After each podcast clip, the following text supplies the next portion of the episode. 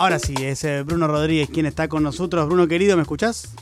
Ahora sí volvió la comunicación al fin. Excelente. Te dije recién en la presentación que ibas a hablar de Entre Ríos y su situación respecto al eh, medio ambiente. Bueno, Entre Ríos, la capital de los desastres ambientales, me parece que podemos titular la columna de hoy.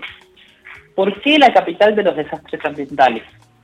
Porque Entre Ríos presenta las cifras más alarmantes, por ejemplo, de casos de cáncer infantiles, por ejemplo, según los registros del Hospital Garrahan y del Hospital Italiano, donde tenemos las internaciones de casos de cáncer compuestas por un 55% de casos infantiles provenientes de esta provincia.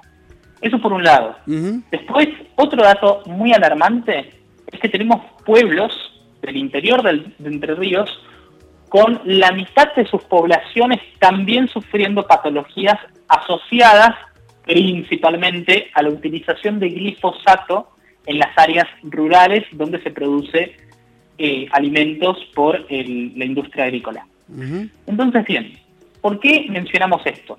Mencionamos esto porque forma parte de un entramado muy importante, no solamente de negocios del agro, eh, clásicos agronegocios, sino también negocios de la política y de la justicia. Voy a hablar de un caso muy particular, que es el caso de los dueños de Entre Ríos, los Echevere. A ver. Luis Miguel Echevere fue ministro de Agroindustria de Mauricio Macri. Claro. Y fue presidente de la Sociedad Rural Argentina. Entre otros grandes éxitos. ¿Qué? Entre otros grandes éxitos. Entre otros grandes éxitos, entre 45.000 comillas, en el medio.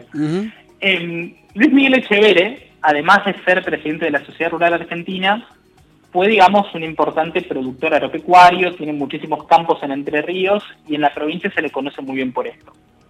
Y tiene lazos, tiene muchos lazos, con un intendente que fue condenado por ser narcotraficante, Sergio Barisco. Claro, sí, del PRO del PRO, intendente, ex intendente de Paraná.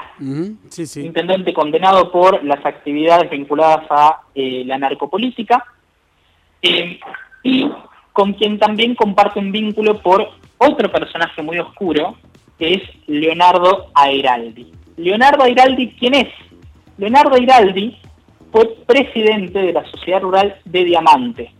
Es un departamento de Entre Ríos que gestiona uno de los puertos más importantes de Paraná, que está conectado con, por ejemplo, Paraguay. ¿Qué pasa con Leonardo Airaldi? Leonardo Airaldi es socio de Chevere en muchos campos en donde en este año se produjeron incendios catastróficos, los incendios del delta del Paraná. Es muy loco porque Leonardo, Leonardo Airaldi está denunciado por formar parte de la red narco de Sergio Barisco. Ah, tranqui, está bien. Hay un cóctel maravilloso en términos de la acumulación de corrupción que tenemos con estos personajes, en donde se vincula, por un lado, a personajes de la política muy pesados en términos provinciales y también nacionales, y también a eh, personas que están implicadas por procesos judiciales en curso. ¿Qué pasa? ¿Qué pasa? ¿Qué pasa? La utilización de todos estos pesticidas, que muchos de ellos no están regulados eh, por ley y que justamente son en la mayoría de los casos responsables de las patologías que presentan muchas personas, eh, lamentablemente en muchas zonas del interior de Entre Ríos, son en definitiva también responsabilidad de los grandes productores y de los grandes, eh, digamos, de los grandes negocios que se vinculan con la actividad agrícola. Y es chévere es dueño de literalmente casi todo Entre Ríos en términos agropecuarios. Yo estuve hace muy poquito en Entre Ríos, te cuento, Diego. ¿Y qué viste? Estuve, estuve junto con una compañera también de Jóvenes por el Clima en una de las estancias de Luis Miguel Echeverri, que es la estancia Casa Nueva.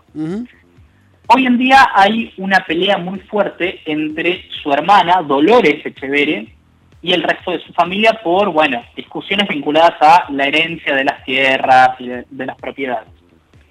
Y hay un dato que se relaciona con eh, la cuestión ambiental en Entre Ríos que es muy, muy interesante. ¿Cuál es? Dolores Echeveré decidió ceder el 40% de lo que le corresponde por herencia en su estancia en la estancia Casanueva a trabajadores rurales con la condición de que produzcan alimentos de manera agroecológica en la tierra del agronegocio. Entonces, hay un punto de inflexión entre los negocios corruptos que están rodeando a la familia Echeverre, entre la vinculación de Barisco, de Leonardo Airaldi y de la narcopolítica y la intervención de esta misma familiar que, lleva, que porta el apellido de Echeverre con la decisión de donar el 40% de sus tierras para que se produzca agroecológicamente alimentos. Mira qué contraste, ¿eh?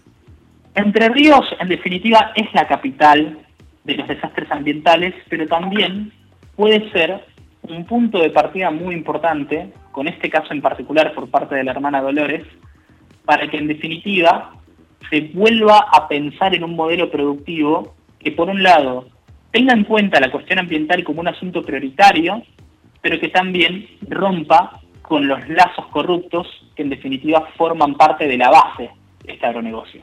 Muy bueno, Brunito. Eh, y además nos quedamos con esto último, con ese eh, halo de esperanza. ¿Qué te parece? Hay esperanza, digo, hay esperanza. Ahí está, ahí está. Es Bruno Rodríguez. Bruno, te mando un abrazo enorme. Un abrazo. Chao, amigo.